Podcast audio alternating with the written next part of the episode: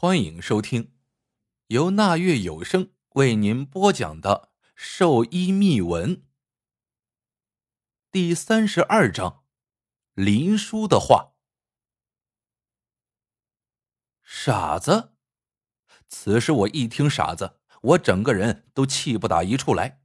这下正好，我还没有要去找他算账，他倒先要找起我们来了。我和黄凯对视一眼，可以看出黄凯的眼中满是愤怒。这次死的是他的兄弟，而且还是他让这四个人蹲守在殡仪馆外的，不然的话，现在他们应该都好好的活在这个世界上。黄凯一把抓住了郝经理，让他快带我们去。郝经理看这情况，也知道是出了大事，也不多说，立刻带着我们就来到了殡仪馆。当我们见到傻子的时候，他整个人都缩在了床上，全身不停的颤抖。郝经理上前安慰了两句，然后告诉傻子我们来了。傻子放下了手中的被子。这个时候，我正想上前问话，可是傻子就和看见了鬼一样，哇哇大叫起来。他还伸出手指向了我，大喊道：“就是他，人都是他杀的，他杀了人。”是他。这话一出，我和黄凯，包括郝经理都愣住了。杀了谁？黄凯有些不相信自己的耳朵，又问了一遍。垃圾堆，他杀了人，是他。傻子看见我很害怕，此时一边说，眼泪都流出来了。一听这话，我整个人都炸毛了。直接冲到了床上，一把抓住了傻子的衣领。我警告你，别随便乱说话，知道不知道？思辰，黄凯从后面拉开了我。他是一个傻子，你别激动。我眉头一皱。黄凯，你相信他的话？黄凯看了我一眼，可以说他现在也很矛盾。这个时候。黄凯走到了傻子的面前，轻声问道：“你说说看，你在什么地方看见他杀人了？什么时间？几点？你为什么会看见？”这个时候，傻子已经吓得直哆嗦，一句话都说不出来。倒是一边的郝经理接过了话，说道：“这傻子每天都有个习惯，他起得早，天不亮的时候就起来倒垃圾。”他告诉我，他今天早上起来倒垃圾的时候看见的。我抓了抓脑袋。你相信他的话？你相信我杀人了？我见黄凯没有说话，只是看着我，我笑了。我杀人？我杀人需要这么费力？我要是真的杀人的话，我第一个就杀了他。我伸出手指了指傻子。而这个时候，傻子又开口说话了：“你说，你说今天晚上要来杀我？”我愣住了。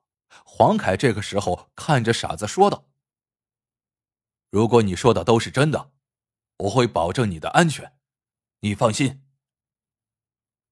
黄凯，你相信他？黄凯深吸一口气，竟然直接拿出了手铐。一把将我铐了起来，我半天都没有反应过来是什么情况。这个时候，黄凯说道：“对不起了，既然有人指出来，就算我相信你，我也需要找到证据。虽然昨天晚上大部分时间我们都在一起，但是他们的死亡时间确实是在我们分开之后。我现在又成了嫌疑犯。”我倒吸一口凉气，开始我还挺愤怒的，不过这个时候我忽然想到了之前村庄里的时候，李川北也让我成了嫌疑犯，这可是李川北的惯用伎俩。在出门之前，我扭头看了一眼傻子，我笑了。你想用老套路，想害我，我倒要看看你能装到什么时候。黄凯将我带到了警车上，开出了一段路之后，他就给我的手铐打开了。为什么这么做？我很不理解黄凯刚刚的举动，竟然因为傻子的一句话给我铐了起来。这个时候，黄凯将车停稳后，看着窗外对我说道：“如果我不这么做，那我怎么去查那个傻子？我现在越来越觉得傻子有问题。可是他实在是让人看不出任何破绽。”我一愣，然后说道：“你是故意做戏给他看的？”黄凯点点头。不错，希望他会露出马脚。我相信你。如果你杀了人还特意跑回来看，那不是傻子才做出来的事情吗？黄凯无奈的叹了一口气。可是到现在，我还是弄不明白。为什么他要杀那么多人？还会不会继续死人？我伸出手拍了拍黄凯的肩膀，说道：“我觉得这一切和青铜阴棺肯定有什么关系，只是现在我们什么都不知道。”说完，我想到了什么，我立刻看着黄凯问道：“对了，你不是去医院看监控吗？看见了什么？”黄凯很遗憾的摇了摇头，什么都没有发现。当时小四眼变傻的那一下，只有我们几个警察在，而且他根本就不会有问题。有没有可能小四眼这一切都是装出来的？不得不佩服黄凯是警察，处理的案件也很多。我开始从来没有想过这一点。不过我还是有些不明白，我问道：“那他为什么要装成傻子呢？”也许是在逃避什么。我觉得这事情你应该要去问林叔，毕竟他们之前见过一面。对呀，我怎么给这事情忘记了呢？本来我想叫黄凯跟我一起去的，可黄凯说出了这么大的事情。死了四个同事，还都是这样的死法，他需要马上调查，还要去写报告，另外还需要去查那个傻子。黄凯说他相信我，小四眼这边的事情就交给我了，所以他给我送回店里之后就先离开了。回到了店里，小四眼此时正躺在沙发上看着电视，林叔在打扫卫生，这一切好像都没有什么异样。进店后，我深吸一口气，一把抓住了小四眼的衣领，什么也不管，当着林叔的面就问道：“你是不是在装傻？告诉我，为什么这么做？青铜阴棺到底是干什么的？”小四眼一愣，紧接着竟然哇哇大哭起来，说什么“弟弟不生气，弟弟乖”之类的。见他这个样子，我完全没有办法沟通。我只能再一次找上了林叔。林叔，我求求你了，告诉我到底是怎么一回事，好不好？我知道，其实你什么都知道，为什么不告诉我？说完，我都没等林叔说话，直接扑通一下就跪倒在了地上。林叔，我求求你了。林叔此时放下了手中的活，意味深长的看了我一眼。然后叹了一口气。他让我起来，带着我走到了我爷爷的骨灰前，让我跪下。你真想知道？我肯定的点点头。此时我就好比是一只在烧红了的锅里乱跑的蚂蚁，我根本找不到出路，却已经陷进了一个巨大的漩涡。林叔让我对着爷爷的骨灰磕了三个响头之后。又让我对那个无名的牌位磕头。虽然我不理解，可我现在还是照做了。这个时候，林叔才开口说道：“其实，不管是你爷爷，还是你的父母，或者说是我，都不想看到你走上这一条路。”我一愣，我的父母。没等我开口，林叔继续说道：“以前三道带你走，教你手艺，那是为了让你以后能有口饭吃。可谁也想不到，你到头来还是走上了这条路。我看向了林叔，说道：“林叔，我的路不想要任何人来决定。不管怎么说，我都已经上路了。我不想一直找不到正确的方向。虽然我有黄皮子书。”可是我却根本不知道是什么时候去运用它。罢了罢了，也许三道走之前把黄皮子书给你，是他想通了，决定让你知道一些事情。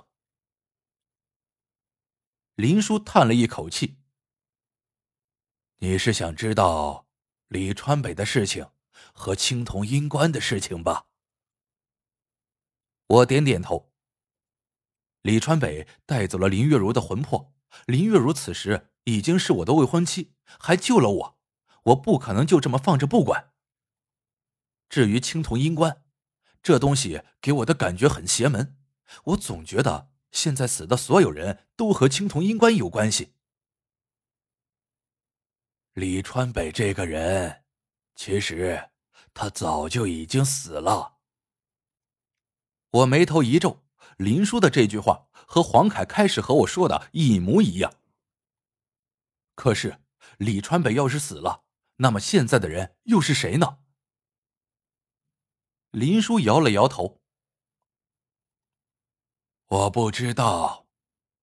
其实，你要想知道一切的话，你现在应该做的，就是让秦孝恢复，他。”能帮到你很多事情。我一愣，林叔这话说的不就和没有说一样吗？林叔，我还是那句话，你见过秦孝，我知道你们聊了什么。秦孝现在到底是怎么搞的？林叔点点头，我确实见过秦孝，但是我却不能告诉你。我们说了什么？秦孝的魂魄是丢了，但是你就真的那么确定他的魂魄是被吓的，而不是被人给拘走了吗？别忘记了，你现在面对的是什么人？林叔，你愿意帮我吗？我直接开口问道。如果有林叔能出手帮助我的话，很多问题都会迎刃而解。可惜的是，林叔看上去并没有这个打算。我已经老了，我能做的就是等时间到了，为你主持婚礼。你要记住，一定要小心那些血肉，一定要看住了。被那些心术不正的人得到之后，会有大祸的。我咽了一口唾沫，林叔能和我说这么多，已经很不错了。只是他最后的一句话让我心中一惊：难道是那凶手不仅仅是要杀人，而是要取那些人的尸骨？我立刻给黄凯打了一个电话，要他一定要看好尸体。可是黄凯却已经告诉了我一个很不好的消息。昨天晚上不仅仅死了人，那个殡仪馆销售小钱的尸体丢了。